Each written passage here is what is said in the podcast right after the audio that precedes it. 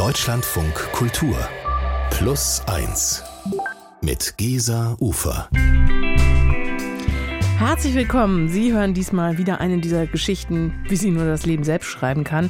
Und die es mir besonders angetan hat, weil es um einen Lebenstraum geht, den ich sehr gut nachvollziehen kann und den vielleicht die eine oder der andere von Ihnen auch gut kennt. Und jetzt freue ich mich sehr, dass Margret Bielenberg hier zu Gast ist, direkt importiert aus Hamburg. Und diesmal hast du uns eine Geschichte mitgebracht von einem Kumpel, also wirklich aus, direkt aus seinem Bekanntenkreis. Ja, genau. Es geht um Till. Er ist 57 Jahre alt und äh, er ist der Partner meiner Freundin Uli.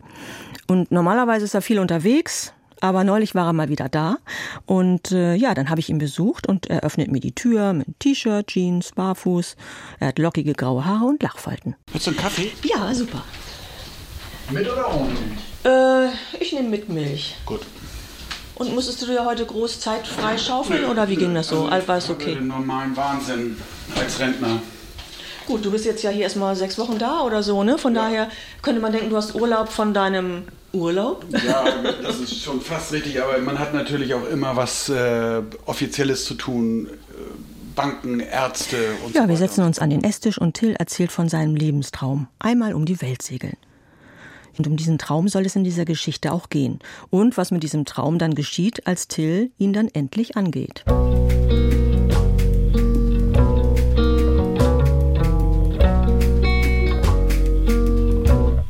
Und den Traum hat Till schon ganz lange, genau genommen seitdem er ein Kind ist. Und zwar haben seine äh, Eltern ein Segelschiff und an den Wochenenden oder in den Ferien äh, ist er immer draußen auf dem Schiff mit seinen Eltern. Und selbst als Achtjähriger hat er schon diese besondere Atmosphäre äh, gespürt, so von Freiheit und Abenteuer. Und ja, mit zwölf Jahren darf er sogar schon seinen eigenen kleinen Ausflug machen. Und zwar haben die ein Beiboot dabei und dann kann er eigene Touren sogar fahren. Und da habe ich dann immer mein Abenteuer gemacht. Dann bin ich alleine, habe mir ein Butterbrot eingepackt, ein Messer, eine Taschenlampe, meinen Schlafsack und bin dann von unserem Schiff, was vor Anker lag, eine Landzunge weiter hinter die, hinter die Landzunge gefahren, sodass ich das Schiff nicht mehr sehen konnte und habe mich dann an den Strand gelegt und abenteuermäßig übernachtet. Segeln war immer ein großes Gefühl von Freiheit für mich. Till ist im Segelverein. Mit 16 segelt er mit Freunden an Wochenenden auf der Elbe. Die Jollen sind ausgestattet mit Wasser, Müsli, Nudeln und Bier. Er will Holzbootbauer werden, sein eigenes Boot bauen. Als das nicht klappt, wird er Tischler, baut später eine Tischlerei auf und hilft einem Freund, dessen Schiff auf Vordermann zu bringen. Denn der will mit seiner kleinen Familie damit auf Weltreise gehen. Und immer wenn Till an diesem Schiff arbeitet, ist er auch seinem eigenen Traum ganz nah. Ich hätte also am liebsten irgendwie ein Schlauchboot gekauft und wäre losgefahren. Aber da habe ich gemerkt, nee, das ist zu gewollt, also zu doll. Oder ich war nicht mutig genug. Ich wollte schon ein Schiff haben, also nicht ein Schlauchboot oder ein Faltboot oder sowas. Ich hatte ziemlich klare Vorstellungen. Das ist ja auch ein Teil ähm, der Vorbereitung im Kopf. Das ist wie so ein Mantra. Also ich weiß nicht, wie viele Schiffe ich im Kopf gebaut habe oder ausge also fertig gemacht für eine Weltumsegelung. Das waren Hunderte. Also es waren immer, das war wie ein Mantra, also ein Einschlafmantra. Abends habe ich dann mir Schiffe gebaut.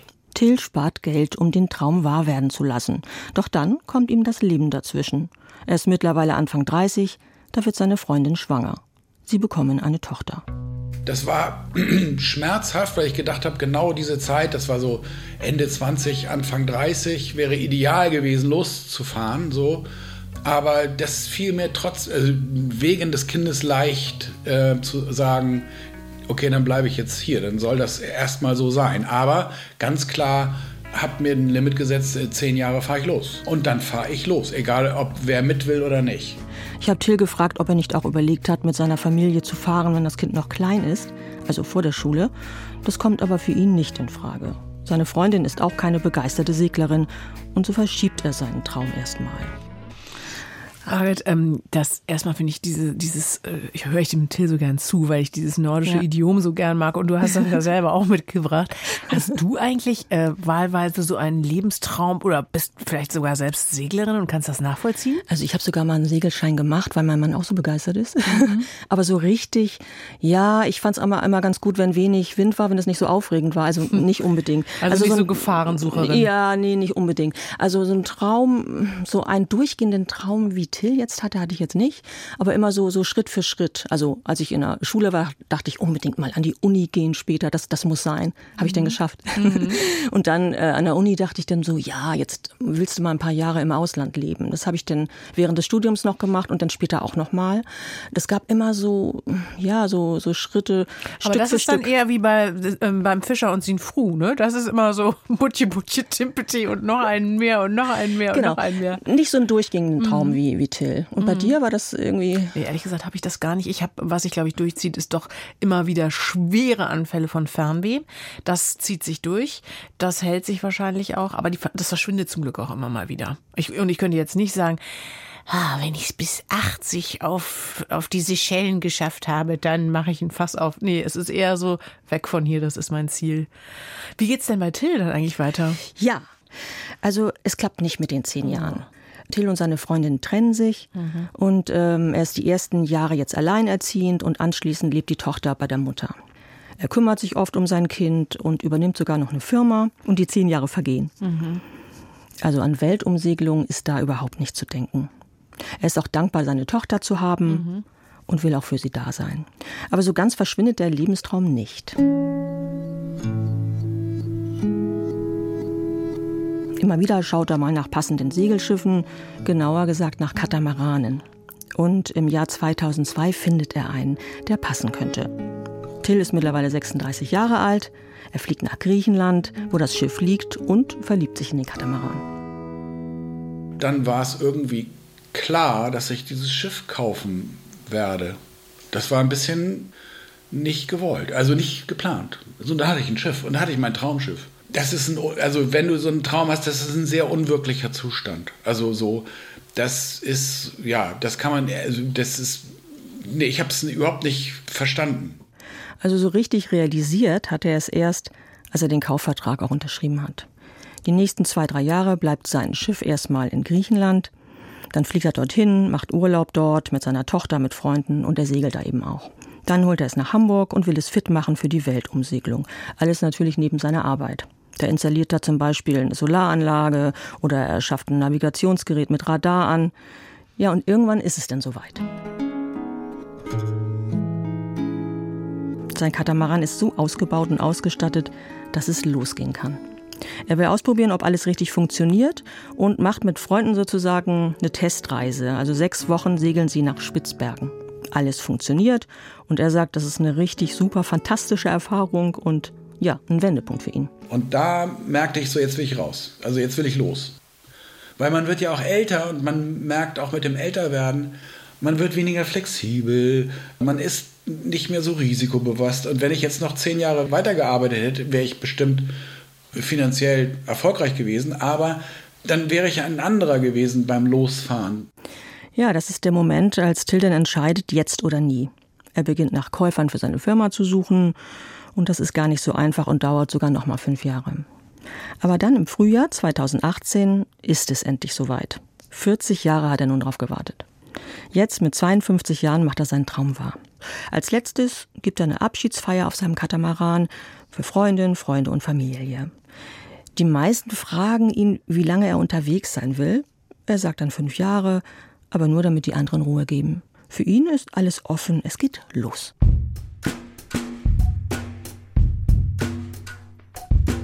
Da fing es an, dieses Abenteuer, also dieses, jetzt bin ich nicht mehr in Hamburg, jetzt mache ich keinen Sommerurlaub, sondern ey, ich fahre jetzt los. Ohne Ziel, also na, ohne Ende. Ja, wahnsinnig mutig, toll. Und auch wirklich äh, wild entschlossen, ne? Also hoffentlich äh, wird es dann auch so toll, wie er sich das vorstellt. Man denkt ja so ein bisschen, oh Gott, vielleicht sind die Erwartungen auch zu groß, wenn jemand ja, im Grunde 40 Jahre darauf hingefiebert hat, ne? Ja, genau, werden wir noch sehen.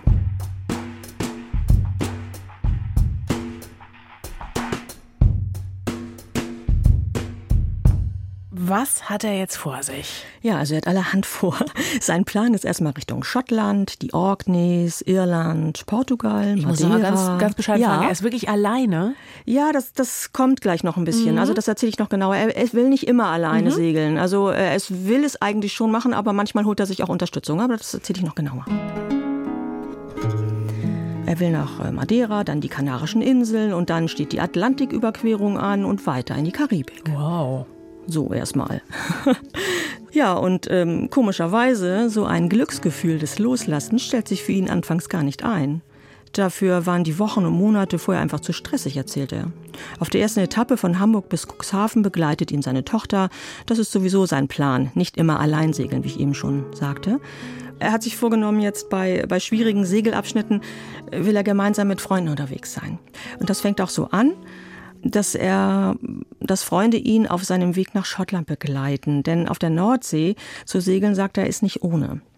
Und obwohl er Ende Mai jetzt lossegelt, ist das Wetter meist schlecht. Doch er merkt, dass er das Schiff gut allein im Griff hat und möchte jetzt ohne Unterstützung weiter. Mittlerweile ist er in Südirland angekommen und will nun durch die irische See auf die Scilly Isles. Das ist eine Strecke von etwa 48 Stunden, also auch zwei Nächten. Der Wind ist sehr stark, hohe Wellen und er segelt in die erste Nacht hinein. Da hatte ich unfassbar viel Respekt vor, fast Angst. Und man darf keine Angst haben, sondern man muss Respekt haben. Ob ich das schaffe, also körperlich. Ich habe viele Fehler gemacht. Ich habe viele Fehler gemacht. Ich bin zum Beispiel so lange wie möglich draußen geblieben, hatte dann nachts eine Bindehautentzündung und konnte die Instrumente nicht mehr lesen das habe ich dann geändert, das System. Ich bin, ich bin nur noch alle Stunde für eine Viertelstunde rausgegangen und habe die Instrumente lesen können und habe dann 45 Minuten meditiert. Also es ist eine richtige Herausforderung für ihn. Er hat wieder schlechtes Wetter, Wind von vorn und Hagel. Er weiß, er kann es eigentlich alles allein machen, aber ähm, ja, er braucht niemanden mit Segelerfahrung. Es ist nur sehr hilfreich, wenn er jemanden hat. Wenn jemand dabei ist, der mal einen Blick drauf hat, was drumherum passiert. Gerade nachts, sagt er, also, dass der andere sich da mal umschauen kann und zum Beispiel sagen kann, Achtung, da ist ein Wal oder sowas. Ne? Oh Gott, auch noch ein Wal. Ja, ausweichen oder wie auch immer. ja, er kämpft sich also allein dadurch. Und im Prinzip sucht er auch seine Grenzen. Also wie weit er gehen kann und dabei noch alles im Griff hat. So kalkulierbares Risiko, meint er. Ja, und in diesem Moment ist er an seinem äußersten Punkt auch angekommen tröstlich für ihn ist, als er plötzlich Delfine neben sich wahrnimmt. Wenn die aus dem Wasser austauchen, dann hörst du das Geräusch. Das ist so ein Pfff. Das hörst du. Das ist ein ganz kurzes Geräusch, aber das setzt sich ab von den Naturgeräuschen.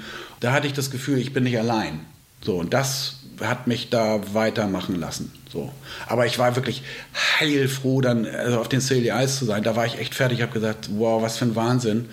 Das war kein tolles Erlebnis, es war eher so eine Grenzerfahrung. Boah, das wäre ja was für mich. Ja, ich wäre für mich auch nichts. Diese Grenzerfahrung bräuchte ich jetzt auch nicht unbedingt. Ja, für ihn geht es dann weiter über die Biskaya nach Portugal. Drei Tage nonstop. Und nach den schlechten Erfahrungen lädt er wieder einen Freund ein, mitzukommen. Das klappt gut, aber immer wenn er Freunde dabei hat, muss er pünktlich in irgendeinem Hafen sein, um sie abzuholen und wieder pünktlich im anderen, damit sie ihren Flieger zurückbekommen. Und das ist oft Stress. Weil, äh, ja klar, der Wind ist ja nicht immer so, wie man ihn braucht, um rechtzeitig irgendwie irgendwo zu sein. Also segelt er wieder allein. Dann von Porto nach Madeira, rund 900 Kilometer, knapp vier Tage ist er dann unterwegs. Mehr geht dann wirklich auch nicht. Er sieht schlecht, er baut ab und eine Atlantiküberquerung kann er sich so kaum vorstellen. Es ist wirklich anstrengender, als er gedacht hat und das Gefühl von Freiheit und Abenteuer von damals will sich einfach nicht einstellen. Gute Momente hat Till eigentlich vor allem dann, wenn er nicht auf See ist. Erstaunlicherweise. Nämlich dann, wenn seine Freundin Uli ihn besuchen kommt. Das Schiff ist angebunden, weißt du, ich habe eingekauft, der Kühlschrank ist voll, äh, Bettwäsche ist gewaschen und Uli kommt zu Besuch und das Flugzeug landet nachts um eins und ich weiß, in 20 Minuten kommt sie mit dem Taxi vielleicht und das sind tolle Momente, weil man dann, ich bin in Ruhe, das Schiff ist safe, ich bin im Hafen safe, Uli ist safe im Hafen und wir können dann das erkunden da. Das sind wichtige Momente gewesen. Ja, aber man fragt sich so ein bisschen, warum einfach, wenn es auch schwer geht? Warum kann er denn nicht einfach eine schöne Zeit mit Uli im Hafen haben? Ja, könnte man denken, ja, eigentlich wollte er ja segeln, aber das Wetter macht ihm so wirklich zu schaffen. Also er zweifelt auch nicht an seinem Traum, könnte man ja denken, sozusagen. Ja, nur das Wetter macht ihm wirklich zu schaffen. Und auch körperlich ist das Ganze sehr anstrengend mhm. für ihn. Aber je weiter er dann Richtung Süden kommt, desto mehr Momente hat er wirklich, in denen sein Segelabenteuer eben doch so ist, wie er sich das vorgestellt hat. Also 25 Grad auf Deck, Grillen zirpen, Till wirft den Anker raus, gießt sich ein Glas Wein ein und genießt den Abend in der Natur. Das gibt ihm dann doch Hoffnung. Aber die währt nicht lange. Till ist mittlerweile bei den Kanarischen Inseln angekommen. Als er vor Teneriffa ankert, passiert etwas, das sein Vorhaben ins Wanken bringt. Er hat starke Nackenschmerzen und ihm ist schwindelig. Eine Ärztin diagnostiziert Verspannungen und gibt ihm eine Spritze. Doch ein, zwei Tage später, er ist wieder auf seinem Schiff, kippt er plötzlich vom Stuhl und kann nicht mehr aufrecht stehen. Oh nein. Er hat einen Schlaganfall. Till kann den Notruf wählen und kommt ins Krankenhaus. Seine Tochter, sie ist mittlerweile 20, kommt ihn besuchen. Till wird nach einer Woche entlassen. Er hat noch einen sehr starken Stuck auf, der wohl vom Schlaganfall kommt. Und wir haben, glaube ich, eine Nacht auf dem auf dem Schiff verbracht gemeinsam. Sie in einem einen Rumpf beim Katamaran, ich in einem anderen Rumpf mit meinem Schluck auf. Und wir haben verabredet, wenn was ist, weil man hört das dann nicht, ich schlage dann gegen die Rumpfwand, also so, ne, damit, damit sie mich hört. Ja, und dann hatte ich zum Glück, ich sag wirklich zum Glück, noch einen Schlaganfall. Das war meine Rettung. Weil ich habe dann geklopft, meine Tochter kam rüber und da ist sie, glaube ich, schwer traumatisiert worden, ähm, weil ich sie gebeten habe, doch mal das Licht anzumachen. Und das Licht war an. Also ich war blind. Wow. Ja, er hat einen zweiten Schlaganfall bekommen. Seine Tochter holt dann Unterstützung vom Nachbarschiff. Sie bringen ihn ins Krankenhaus und Till hat Glück, weil er so schnell behandelt wird. Bleiben ihm deshalb keine gesundheitlichen Beeinträchtigungen. Ja, auch der Schluckauf ist zum Glück verschwunden. Er muss jetzt nur noch Medikamente nehmen. Ansonsten geht es ihm körperlich wieder gut. Muss man da nicht in eine Reha oder irgendwie? Ja, sowas? also da Reha ähm, machen die da jetzt sowieso nicht. Es geht ihm wirklich so gut. Er hat auch gar keine Beschwerden mehr. Er muss Blutverdünner nehmen, sowas noch in der Art. Und das Gute war ähm, mit diesem zweiten Schlaganfall, dass da wirklich alles nochmal, so wie er mir das sagte, nochmal alles richtig in Ordnung gebracht mhm. werden konnte, weil da alles so frisch war, dass sofort alles behandelt okay. werden konnte. Da ging dieser Schluck auf sofort weg und ihm war vorher noch ein bisschen schwindelig. Das war auch alles weg. Also die monitoren das so häufig, dass wahrscheinlich nach dem ersten auch immer noch ein zweiter Schlaganfall Aha. kommen kann. Mhm. Und das war dann auch so. Nur dummerweise war er dann schon wieder auf dem Schiff. Ach so. Und ähm, ja, so hatte das mir erzählt. Deswegen war er ganz froh, dass dann wirklich alles soweit okay war. Theoretisch kann er weiter segeln. Tja, die nächste Etappe wäre allerdings die Atlantiküberquerung. Und er meint schon, ja, nur mit Freunden, weil das mindestens drei Wochen dauert. Als er wieder in Hamburg dann bei seiner Freundin ist, um sich nochmal durchchecken zu lassen, das macht er sicherheitshalber, nochmal in Deutschland zum Arzt gehen, ins Krankenhaus, merkt er, dass das Erlebte wirklich Spuren hinterlassen hat bei ihm. Das meist schlechte Wetter, die körperlichen Anstrengungen bis zur Erschöpfung, das Abholen und wieder Absetzen der Freunde, das nervt ihn doch sehr, weil er plötzlich wieder Termine hat. Und er wollte eigentlich nicht in einer bestimmten Zeit irgendwo hin müssen. Er dachte, das wäre jetzt vorbei nach seiner Arbeit. Und dann stören ihn noch so andere Veränderungen in der ganzen Segelwelt, sagt er, dass man sich zum Beispiel so zwei Wochen vorab einen Hafenplatz reservieren muss. Also da sagt er auch, also das ist doch für ihn nicht mehr Freiheit und Abenteuer. Und letztlich bringen die Schlaganfälle auch das fast zum Überlaufen. Er ist jetzt ungefähr ein Jahr lang gesegelt und es fühlt sich nicht mehr gut an. Ich habe dann beschlossen, ich weiß nicht, wann das genau war, ich segel nicht mehr, also nicht mehr weiter, also nicht mehr segeln ist was anderes, aber mit meinem Schiff segel ich nicht mehr weiter. Das war an diesem Tisch vielleicht sogar, dass du das entschieden hast? Oder? Das kann gut sein. Also das ist ja so ein Prozess, ne? Also das ist jetzt nicht von heute auf morgen, obwohl ich gerne solche Bauchgefühle nehme und dann eine Entscheidung treffe, weil sonst geht das Gedankenkarussell einfach macht einen verrückt. Ja, und in diesem Fall hat er seine negativen Bauchgefühle eine Zeit lang mit sich rumgetragen. Doch dann kommt er ohne Wehmut zu dem Schluss bis hierhin und nicht weiter. Ja, dann war für ihn klar, dass dieser Lebenstraum ihm nicht mehr passt. Und das fand ich ziemlich beeindruckend, muss ich sagen. Also, dass er da trotz jahrzehntelanger Vorbereitung ganz klar bei sich sein und, und sagen konnte, alles war genau richtig so, aber so wie es jetzt ist, will ich es nicht haben. Tja, aber manche Freunde können seine Entscheidung nicht so ganz nachvollziehen. Und das ist ein komisches Gefühl, wenn dann plötzlich du gehst 30 Jahre neben jemandem her und dann erzählt er dir was von dir und du so, äh, so bin ich nicht oder so sehe ich mich nicht. Nee, Till, du segelst. So, das ist, geht nicht anders. Und ich so, ja, ich habe mal viel gesegelt, ja, ich habe auch mal viel über Segeln die ganze Zeit geredet, aber das ist jetzt anders. Gab es denn überhaupt diese Notwendigkeit, ganz oder gar nicht zu sagen? Also man, es ist ja noch irgendwie was zwischen Weltumsegelung und Hobbykapitän.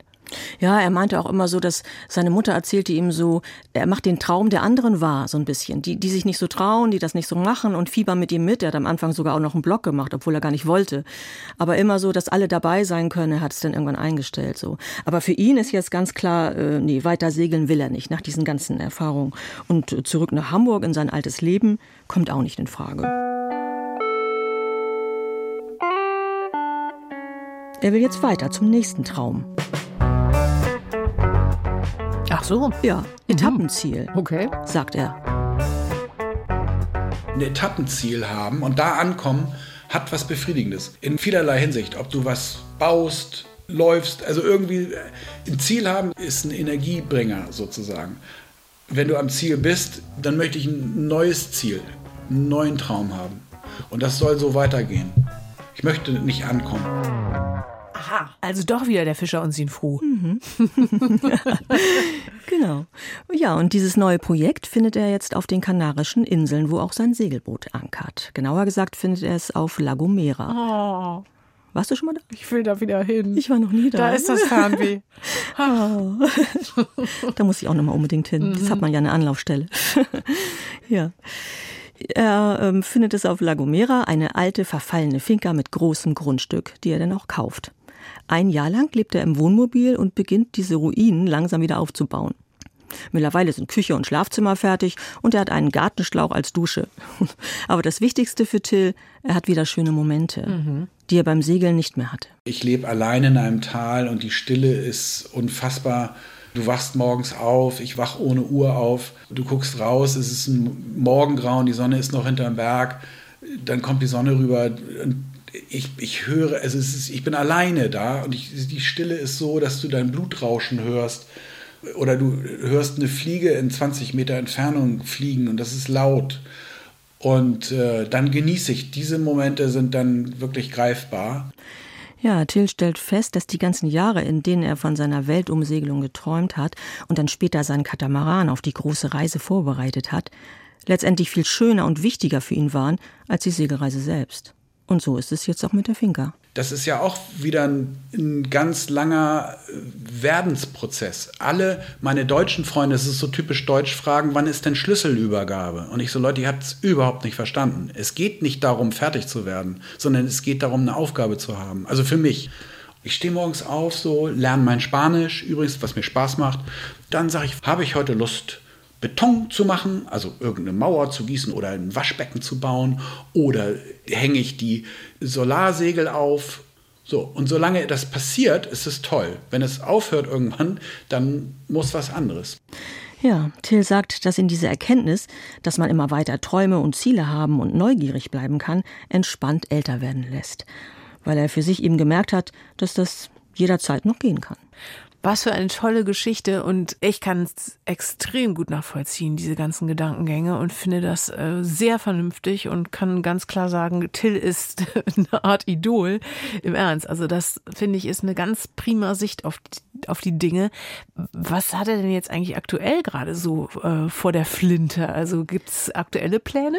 Ja, also momentan ist er wieder auf seiner Finca auf Gomera und sein Katamaran liegt mittlerweile wieder in Hamburg und er vermietet ihn. Ja, aber er kann sich genauso gut vorstellen, ihn zu verkaufen, weil es jetzt nicht mehr so eng ist. Also ja, er hat so viel mit seiner Finca zu tun. Aber parallel hat Till allerdings jetzt noch ein zusätzliches Projekt in Hamburg, wenn er bei seiner Frau ist. Also sie haben mittlerweile geheiratet. Und zwar baut er dann einen gebrauchten Transporter als Wohnmobil aus. Und so in zwei Jahren soll es dann damit über den Seeweg nach Kanada gehen. Wow. Bis nach Alaska. Ich hoffe, du wirst uns dann brühwarm auf dem Laufenden halten. Was dann noch alles passiert, Ja. können wir eine Fortsetzung machen. Unbedingt. Ja, also äh, ja, diese Reise plant er dann gemeinsam mit seiner Frau. Das ist auch nochmal ein Unterschied, ne? Also dass er das jetzt, dass sie das zu zweit machen wollen. Sie wird dann ein Sabbatical machen und wenn die Finca auf La Gomera irgendwann mal fertig ist, also so ist jetzt der Plan, wenn man überhaupt vom Plan reden kann, äh, können sich beide so ein Bed and Breakfast vorstellen. Also wieder ganz viele Vorhaben, aber insgesamt sagt Till, dass er ruhiger geworden ist über die Zeit und ja, und das findet er auch gut so. Es kann auch gut sein, dass Uli und ich da im Schaukelstuhl sitzen und äh, mit einem Glas Wein in die Sonne gucken, wenn es fertig ist oder, oder wir sagen, jetzt ist es fertig oder so. Das kann auch passieren. Ähm, weil auch dieser Hunger nach neu wird weniger. Also das wird einfach weniger. Und da, da bin ich aber auch dankbar, weil das ist nicht immer diese Hummeln im Arsch haben, so immer so. Trotzdem möchte ich neugierig bleiben. Also, aber nicht zwanghaft neugierig, sondern ich will offen für Neues sein, muss aber nicht auf jeder Party mit feiern. So, so kann man es vielleicht beschreiben, ja. Margret Bielenberg hat uns die Geschichte von Till mitgebracht. Ganz, ganz herzliche Grüße an Till und vielen Dank, dass er seine Geschichte mit uns geteilt hat. Ja, schön, dass ich hier sein konnte. In unserer weiteren Podcast-Ausgabe, da lernen Sie die grandiose Theaterfrau Helgard Hau kennen, die sich schon länger mit der Frage beschäftigt, was eigentlich passiert, wenn Menschen verschwinden. Langsam oder schleichend, wie bei einer Demenz, oder auch ganz plötzlich und vielleicht sogar aus völlig freien Stücken. Was ist mit denen, die zurückbleiben? In diesem seltsam diffusen Zwischenraum zwischen Unklarheit und Verlust. Ja, und wo man zum Beispiel auch sagt, dass äh, Kidnapping eben eine viel, viel stärkere äh, Wirkung hat als das Umbringen von Menschen, weil es die Menschen eben so stark in der Ungewissheit zurücklässt. Mhm. Also weil du als Angehöriger den ganzen Tag dich praktisch wund denkst mhm. und sorgst und hoffst auch und diese Hoffnung sozusagen ja genau immer auch genährt wird, indem eben so getan wird, als lebt die Person noch, gibt es eine Gewissheit, dass die Person tot ist, kann man eben auch abschließen. Helgard Haug, unter anderem Mitglied beim preisgekrönten Dokumentartheaterkollektiv Rimini Protokoll, ist unser Plus 1. Hören Sie unbedingt rein und ich freue mich, wenn Sie unseren Plus 1 Podcast abonnieren.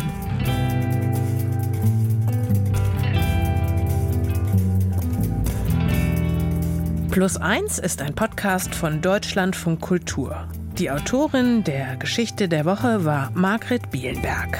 Redaktion Emily Ulbricht. Technik Ralf Seidler. Produziert von Nikolas Hansen. Ich bin Gesa Ufer.